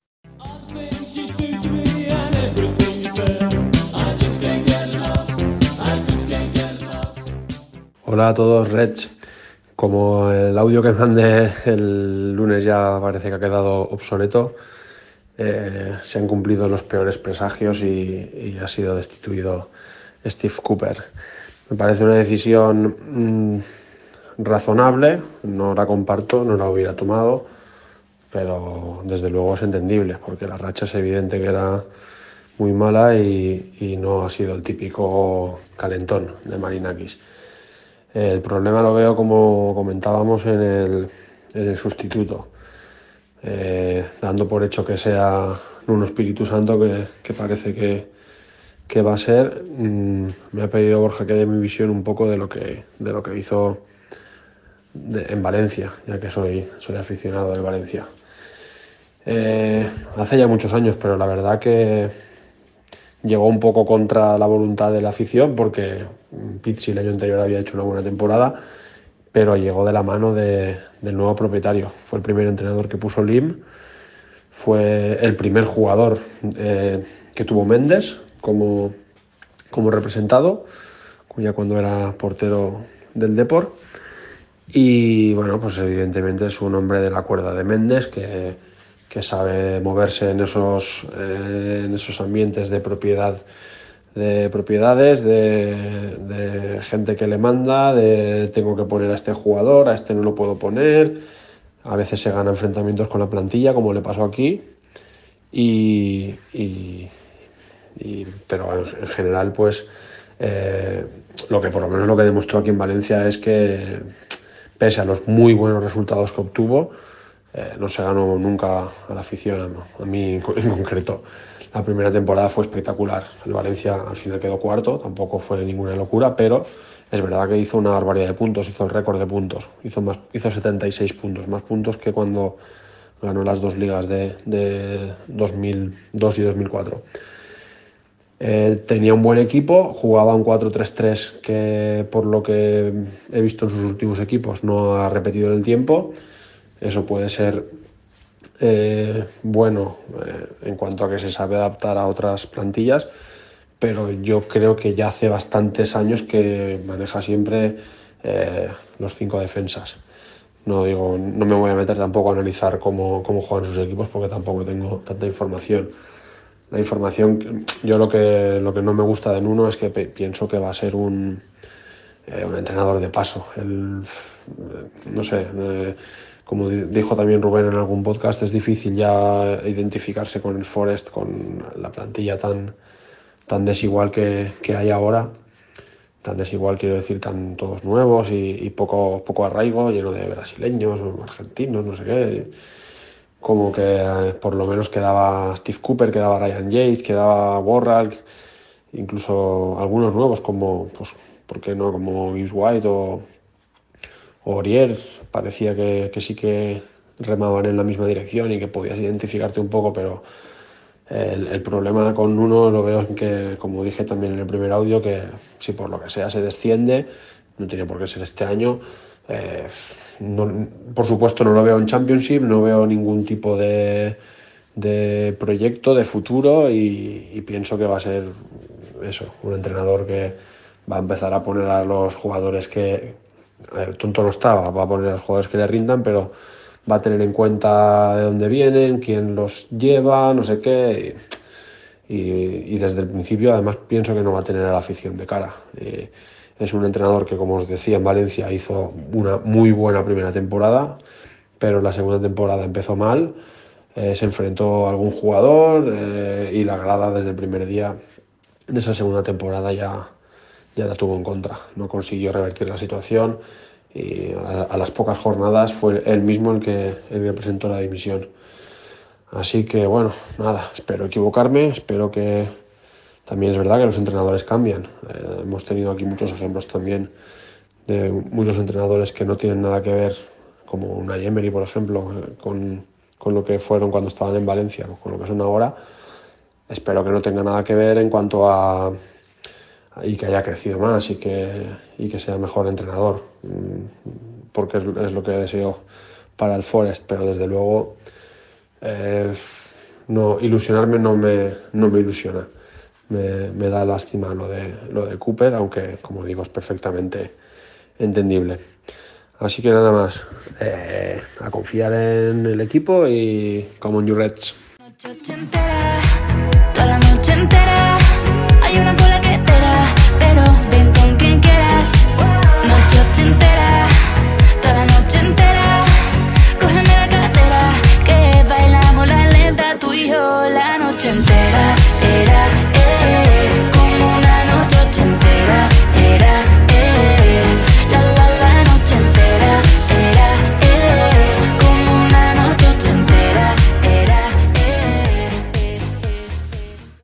Rubén, parece, eh, si hay algo que parece que se repite en la carrera de Nuno, es que empieza bien. O sea, los- sus primeras temporadas han sido buenas siempre. Bueno, pues oye, pues ya veremos a ver este fin de semana. Si, si hay un equipo que puede romperle esa racha en uno, somos nosotros. que ya hemos Sí, recuperado por. Forest, Borja, que ya lo hemos recuperado. Abróchense que vienen curvas. Eso, eso es verdad, ¿eh? yo creo que tenemos, tenemos que dejarlo bien claro a la gente, a todos, a todos estos seguidores que ahora que nos han salido, ¿verdad, Rubén? Eh, José, todos estos seguidores que nos han salido del Forest de repente, que se han apuntado al Forest en la Premier, eh, eh, no saben lo que es ser, ser, ser del Forest, eh, José. No, no, no, no, no. O sea, yo creo que lo van a- lo, lo están empezando a catar ahora. Exacto. O- como es una cosa, ya, ya empieza, ya, ya empieza a haber detallitos de lo que, de lo que era el Forest. ¿no? De eso. Pero bueno, pero es bonito, ¿eh? Luego recompensa. Sí, claro. Exacto, exacto. Nosotros, hombre, nuestro Forest con todo su, su, su drama y sus cambios cada seis meses y, y- y jugadores que no le dan una patada a un balón y tal, vamos, eso, Mm. eso, vamos, vamos, vamos. Jugadores vamos, que no te acuerdas de ellos, que están en la plantilla. Exacto, sí, sí, sí, sí, cualquiera, cualquiera de esos, vamos. Eso es, y eso es lo que nos. ¿cuánto- ¿cuántos años llevamos sin, quiero decir, cuántos años llevamos, por ejemplo, que en marzo no, ya no tenemos nada que jugarnos? Yo, yo creo que llevamos 12 años por lo menos, que hasta, hasta mayo estamos o acojonados o ilusionados. Sí, ¿verdad? sí, sí, sí, Bueno, exacto. Eso de estar ahí en el undécimo, duodécimo, sin nada ni tal, eso no, a nosotros no nos va, ¿eh? No, la temporada de Caranca yo creo que ya para marzo ya, ya, ya había flojeado, yo creo. Puede ser, pero cuando le echaron yo creo que estuvimos coqueteando con el descenso. Y claro, ¿eh? si estábamos, es que estábamos eso, estábamos novenos, décimos, algo así, pero quiero decirte que la, la diferencia, bueno, Champions y con, con el tema del playoff, hasta pero que la diferencia de puntos no era muy grande, quiero decir, que aunque estuviéramos ahí en esa tabla media alta, estabas en el meollo. Pero bueno, es que ¿a qué, hemos, ¿a qué hemos venido? Aquí hemos venido a jugar y a divertirnos, hombre. Ya está, el que se quiera, pues ya está, el que se quiera a- hacer de, de un equipo que se salve fácil y que no haga nada, pues que se haga del Brentford y fuera. Claro, Y que nos dejen o del. City, o, de- o del City, que se hagan del City, que es lo que, o del Arsenal, que es lo que del tal, y a nosotros que nos- que nos dejen con nuestras cosas, Rubén. Claro, claro que sí, hombre. De todas ¿Verdad, formas, ¿verdad, José? de- Sí, sí, o que se hagan del Chelsea, que se salva siempre con facilidad. claro, claro. Claro. ¿Qué, qué, qué ibas a decir, Rubén? Ya no me acuerdo, Borja. Fíjate, Ah, vale. fíjate lo importante que era. Ah, bueno, bien, bien, bien, bien. De todas maneras, eh, José, a mí una de las cosas quizás que menos me gusta de todo esto es que ya lo hemos visto, que Nuno es de la factoría de Jorge Méndez, el, el representante portugués, el, el importante y poderoso representante portugués. Y va- vamos a tener ahora en el Forest otra vez una sucursal de, de Méndez y de, de Portugal y demás. Pues mm, probablemente, igual sí, porque mm, los éxitos de Nuno digamos, Valencia y Wolves se han basado en, en, ser una factoría de, de Jorge Méndez. Mm, cuanto, todos los, yo creo que todos los jugadores eran estaban representados por él. O sea, es que al final los Wolves tenían una serie de jugadores, ya Moutinho, eh, Rubén Neves, que tenían bastante calidad. Yo, en mi opinión, calidad para estar en equipos de más nivel y que si estaban ahí era porque por los intereses de Jorge Méndez. Entonces, Sí, sí. Rui Patricio, final- también. Patricio. ¿Quién- quién- también quién? hay que reconocer, Rubén, también hay que reconocer, Rubén, José, los dos, una cosa, que eh, algunos de los fichajes, de, sobre todo de ese Wolves, es que del el Valencia lo tengo más, más despistado, pero de ese Wolves fueron buenos, ¿eh? Y muy buenos. Sí, sí, fueron buenos Claro, y, fueron, y fueron caros también, Borja. Eh, Eso digo. Porque a Neves, Y este- a Neves me parece que fueron 20 millones de libras estando en segunda división. claro. Eh, y el, delantero este, Jota, Rubén, Neves, Jota, como habéis dicho, Rui Patricio, Sí, sí. etcétera. O sea, y, y dieron, El mismo- y el dieron, mismo- y dieron el mismo rendimiento. sí, sí, el Raúl sí, sí. Jiménez, que fue un delanterazo, ¿eh? sí, o sea, sí, el Raúl también, Jiménez- también. Exacto. Por eso te digo que Y, era, no y tiene Raúl Jiménez venía del. Claro, pero venía del Benfica, quiero decir, ¿no? O recuerdo, Sí, sí. o me estoy ligando. No tiene, no tiene por qué ser malo. El, el que un representante vaya metiendo jugadores en un equipo no, no tiene, eh, solamente por eso, mm, que no, no tiene que ser malo. El Pero caso en su Méndez- el caso, el, que, el caso es que Méndez nos traiga a Cristiano Ronaldo y no nos traiga a Lica. Eso, eh, ahí está la clave. No, exacto. Claro, claro, exacto. Exacto, exacto. Esa, esa es la cosa. Bueno, una última cosa. Eh, chicos, yo llevo ya unas semanas, debo decir que ya llevaba un tiempo pensándolo, ¿no? Y ya con todo esto, la verdad es que, eh, menos mal que Rubén ya me ha subido el ánimo. Las cosas, o sea, Rubén, eh, tenemos que, que- que grabar esto más a menudo porque es que si no, yo me vengo muy abajo, Rubén. Me vengo muy, muy, muy, muy abajo. Pero en todo caso, yo llevo ya unas semanas pensando, dándole, dándole a la cabeza, yo creo que pienso demasiado, ese es el problema, en las que de verdad, y lo digo sinceramente, me planteo si quiero que el Forest esté en la Premier League. O sea, no sé. Mí, por un lado, debo decir que me cansa mucho lo que, todo lo que conlleva la Premier League, ¿no? Eh, muchos cambios de fecha, de partido, de hora. Sobre todo me cansa mucho, mm, mucho indocumentado hablando del, hablando del Forest. Eso es lo que más me cansa. Y, y también Sí. como que también mucho indocumentado eh, eh, perdonándole la vida al Forest. A mí es- eso, eso, eso es lo que más me cansa, ¿no? Porque antes, cuando estábamos en Championship, pues no hablaban del Forest. No sé. Eh, ¿Vosotros, vosotros queréis que querríais que el Forest siguiera en Premier o, o mejor en Championship, Rubén? No, no, en Premier, en Premier. Yo, yo quiero, yo quiero que el Forest esté en Premier. Vamos, te voy más lejos, voy mucho más lejos. Yo quiero que el Forest gane la Premier. Yo quiero que el Forest, claro, yo quiero que el Forest gane la Premier. Yo quiero que el Forest someta al Manchester City de Guardiola.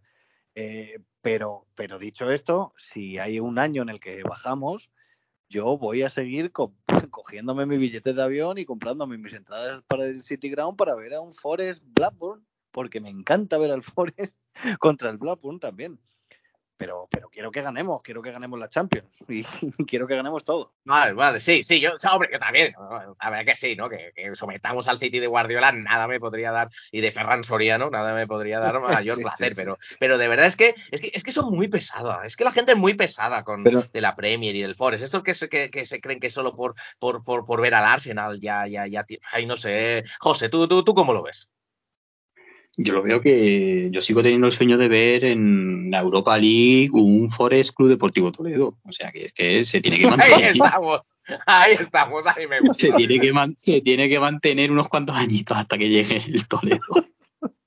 Bien, bien, bien, bien. Joder, qué respuesta. Entonces, yo creo que sí, que es que al final, pues, cuando hablamos así, es que la Premier yo creo que es que ya, como ya se está vendiendo como un producto todo, como un pack, ¿no? Cuando hablamos de los clubes ingleses hablamos de la Premier, ¿no? Entonces, creo que ya se Sí, mete a todos los cierto, cierto, cierto. Y, y Es un poco, como no que sé si os habéis fijado, a mí eso me, a mí eso me lo, es que es lo que has dicho, eh, me hace, me, me lo dijeron ya en una conversación de otras cosas, como ya se habla de la Premier League como se habla de la NBA, o sea, uno va a ver La la. Premier League, ya le da lo Claro, mismo que claro. sea el Chelsea, que sea el Tottenham, que sea el Arsenal, que sea el Forest, es la Premier League, igual que si vas a la Claro. NBA, y bueno, me da igual que sean los Knicks, los Spurs, tal, ¿no? Es así, ¿verdad, José? Claro, y es que y hablan, y yo qué sé, y no, mm, como que se pierde un poco la realidad de cada equipo al final. O sea, es que aquí cada equipo es un mundo lo- y, lo- y los presupuestos no son lo mismo. O sea, no puedes comparar, mm, pues eso, a un, un equipo que factura pues, 500 millones de euros como puede ser Manchester United y me estaré quedando corto seguramente. Sí, sí. a un Forest que al final, ¿vale? Que tiene el reparto televisivo de la previa que es muy jugoso y todo lo que quiera, pero luego eh, su capacidad es limitada. O sea, cada equipo tiene su realidad y creo que hay que medirlo acorde a ello. Yo de todas formas creo que a lo que se refería Borja, creo, Borja, corrígeme si me equivoco, es que se dice demasiadas veces que hemos fichado nosotros 200 jugadores, cuando esos 200 jugadores valen lo que ha valido Declan Rice.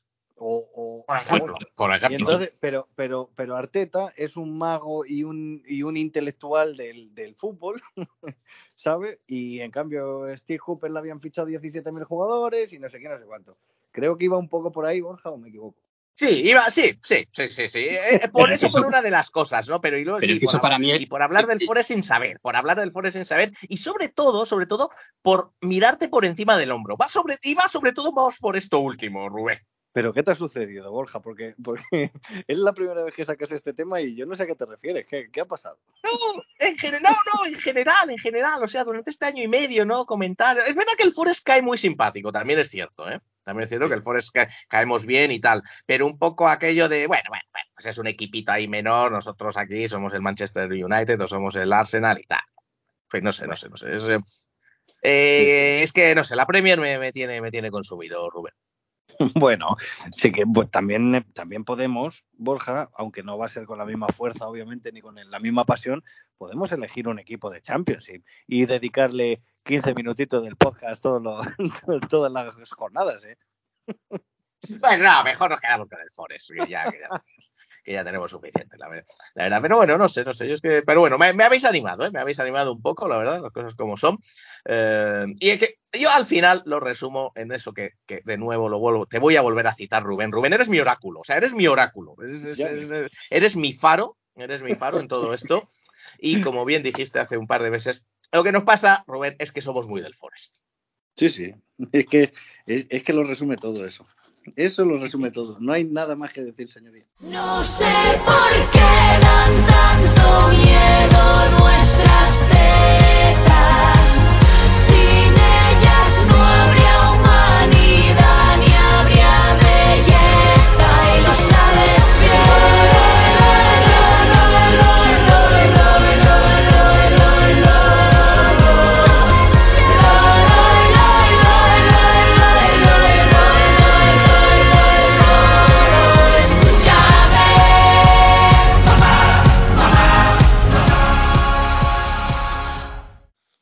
Somos, somos muy del Forest, ¿verdad, José?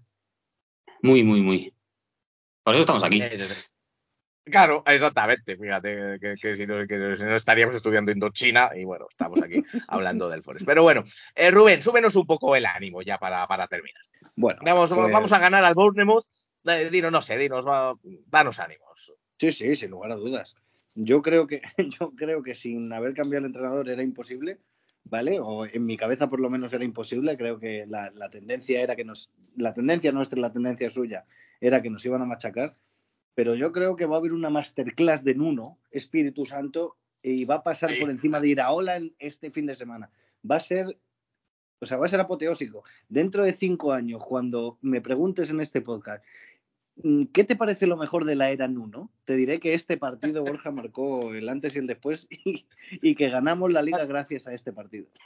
Cuando te lo pregunte antes de ese partido de octavos de final en el salto Exacto. del caballo Toledo-Nottingham Forest. exacto, exacto.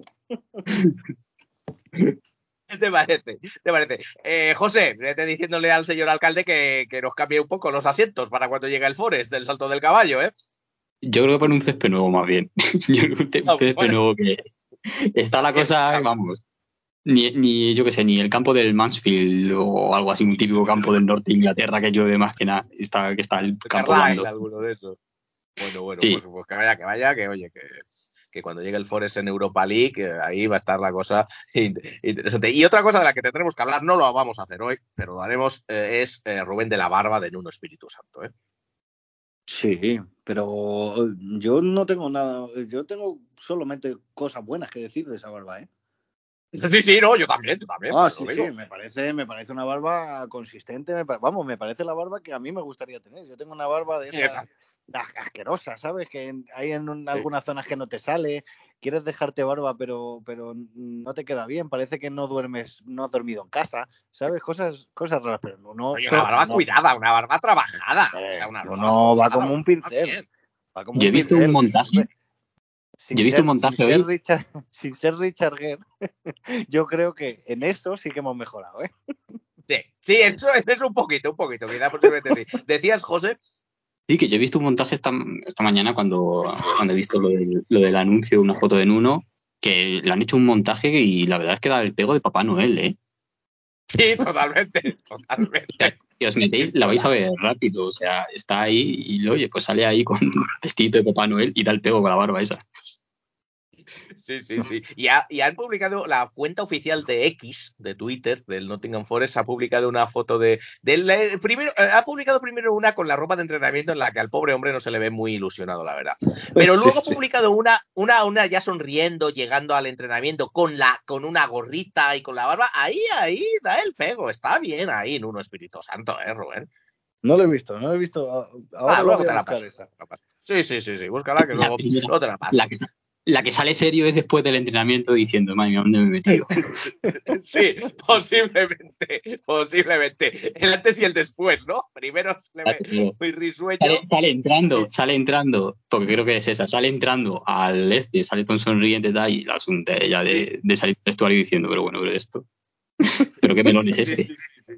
Sí, sí, la primera, la primera es llegando a, la- academia ahí tal y cual, y claro, se le ve, muy, contento, y luego ya debe decir, uy, madre mía, Warra, uy, madre mía, Maquena, vamos a ver qué hago yo, por cómo, dónde me, dónde me he metido. que no me extrañaría, no me extrañaría que fuera, eh, que fuera eso. Estoy buscando, estoy buscando la foto para pasártela. eh, vamos a ver si la, si la, encuentro antes de que, de que. Mira, luego ha dado una rueda de prensa y aquí se le ve, se le ve sonriente en la al bueno de Nuno, ¿eh? O sea que aquí está, esta, esta, esta es la foto que ya verás, ya verás. eh, ahora te la, te la voy pasando por línea interna, Rubén. Ya verás cómo, cómo, te, cómo, te conven- cómo te convence el bueno, el bueno de, de Nuno Espíritu Santo y su, y su barba. Así que, eh, bueno, pues eh, ya, ya nos vamos a ir, nos vamos a ir yendo después de una vez que Rubén eh, vea la foto de, de Nuno Espíritu Santo. Pero antes nos queda una cosa, por supuesto. Nos queda una cosa. ¿Qué nos queda, José? El dato, El dato, el dato, efectivamente, nos queda, nos queda el dato, queda el dato. Y hoy es un dato, cuidado que no es un dato cualquiera el que tenemos, hoy es un dato eh, sobre arquitectura, Rubén. Bueno, bueno, bueno. Le voy a dar un dato.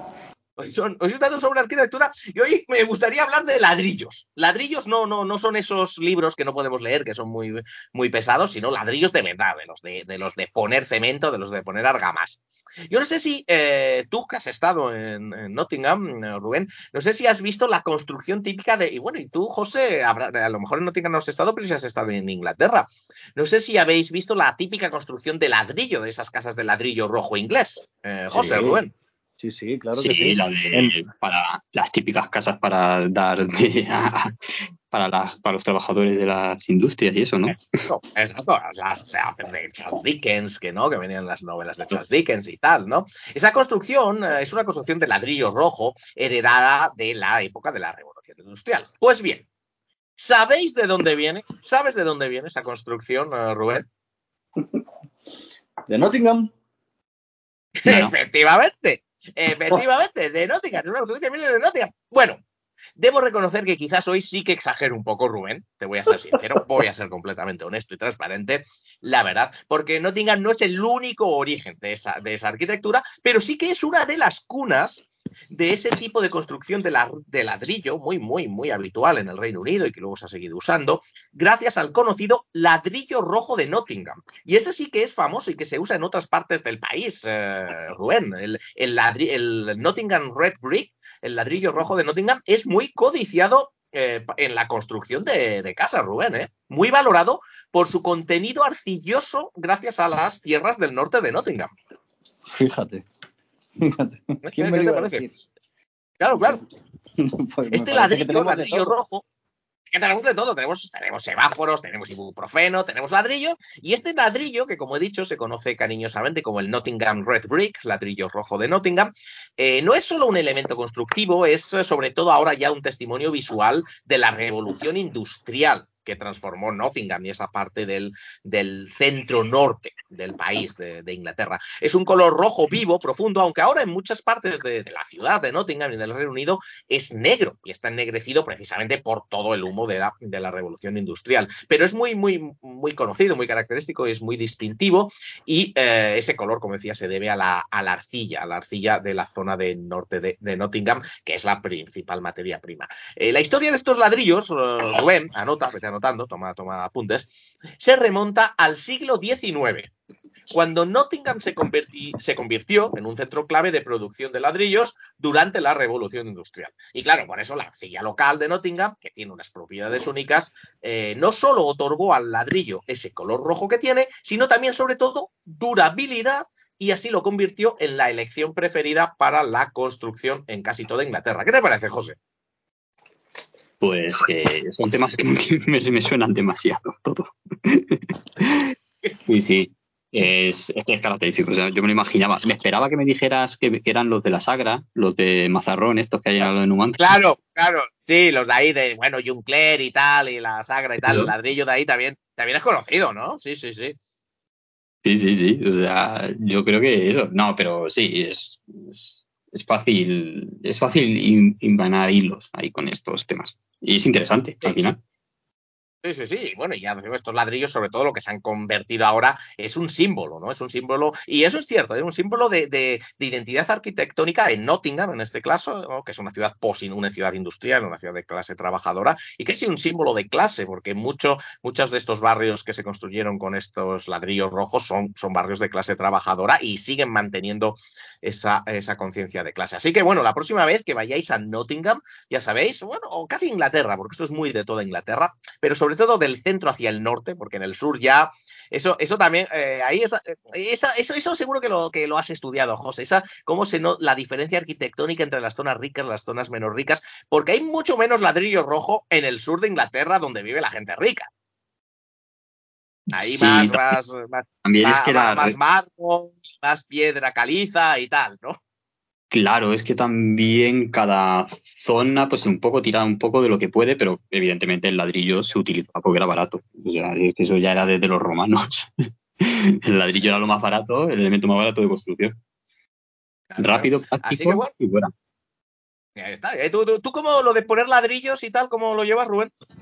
¿O no, no, no eres muy de, No, no, de yo, hacer- yo, yo monto muebles de, de, de Ikea y poco más. Yo podré, yo si te tengo ya que construir con ladrillo, Borja, mal vamos.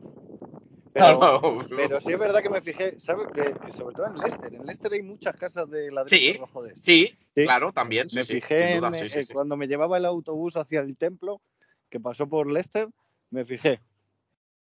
Sí, Leicester, otra ciudad muy parecida en idiosincrasia a Nottingham, que tiene muchas características, y efectivamente hay mucha, hay mucha de eh, mucho de, esa- de esas casas. De hecho, la casa en la que yo vivo, eh, al sur de Nottingham, entre Nottingham y Leicester, está hecha de ladrillo, de ladrillo rojo.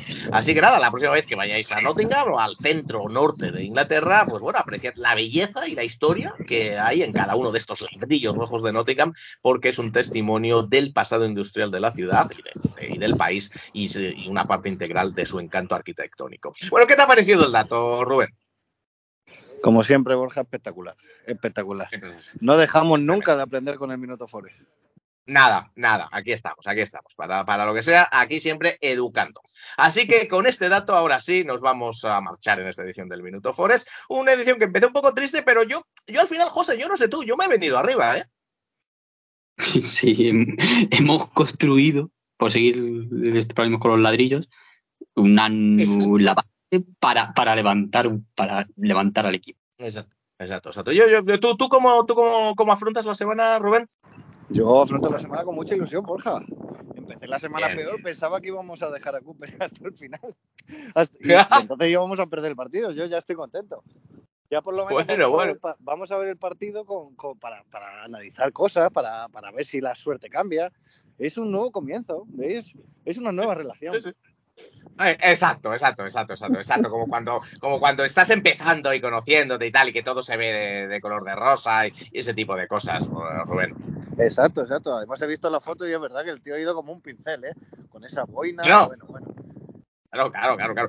Y, y otra cosa, que bueno, le vamos a le hemos criticado, que si Méndez, que si tal, que nadie, y que nos gustaba mucho Cooper, que nadie tenga la, me- la menor duda, Rubén, de que desde este minuto Nuno Espíritu Santo es el mejor entrenador del fútbol europeo.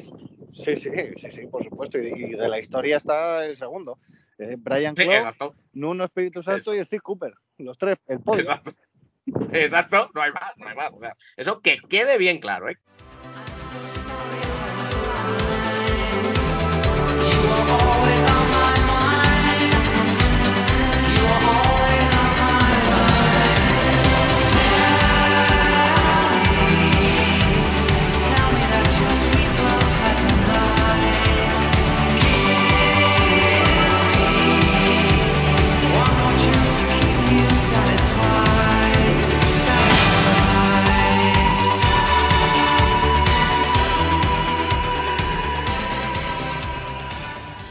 Pero bueno, con todo esto y con este dato, como digo, ya ahora sí que nos vamos a ir, que ya hemos dado la turra bastante por hoy. Y como siempre, antes de marcharnos, vamos a dar las gracias al equipo de lujo que me ha acompañado hoy en el Minuto Forest y que nos ha subido la moral.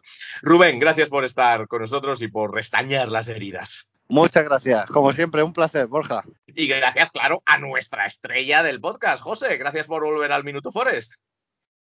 Pues a vosotros, muchísimas gracias. Lleva tiempo ya, teniendo ganas de volver. Sí, sí, ya hacía, ya hacía tiempo, ya hacía tiempo. Te echábamos de menos, José. Eh, y bueno, damos también las gracias, claro, a Bruno Lemañ y a Samuel Arrandis eh, por sus audios, analizando tanto a Cooper como a Nuno Espíritu Santo, por supuesto. Pero sobre todo os tenemos que dar las gracias a todas y a todos quienes nos escucháis. Muchas gracias por vuestro apoyo y por estar ahí en esta edición del Minuto Forest, una más. No olvidéis suscribiros al podcast, seguidlo, darle cinco estrellas, recomendárselo a la familia, a los amigas, a, a los amigos, al gato, a Papá Noel, a los Reyes Magos, a quien sea, recomendárselo a todo el mundo. Y bueno, lo dicho, gracias por aguantar la turra y por haber llegado hasta aquí al final del podcast. Porque si lo habéis hecho, os merecéis una ovación tan grande como el Trend End. Nos escuchamos en la próxima edición del Minuto Forest, que esperemos que sea pronto. Hasta entonces, disfrutad del fútbol y ¡Come on, your Reds!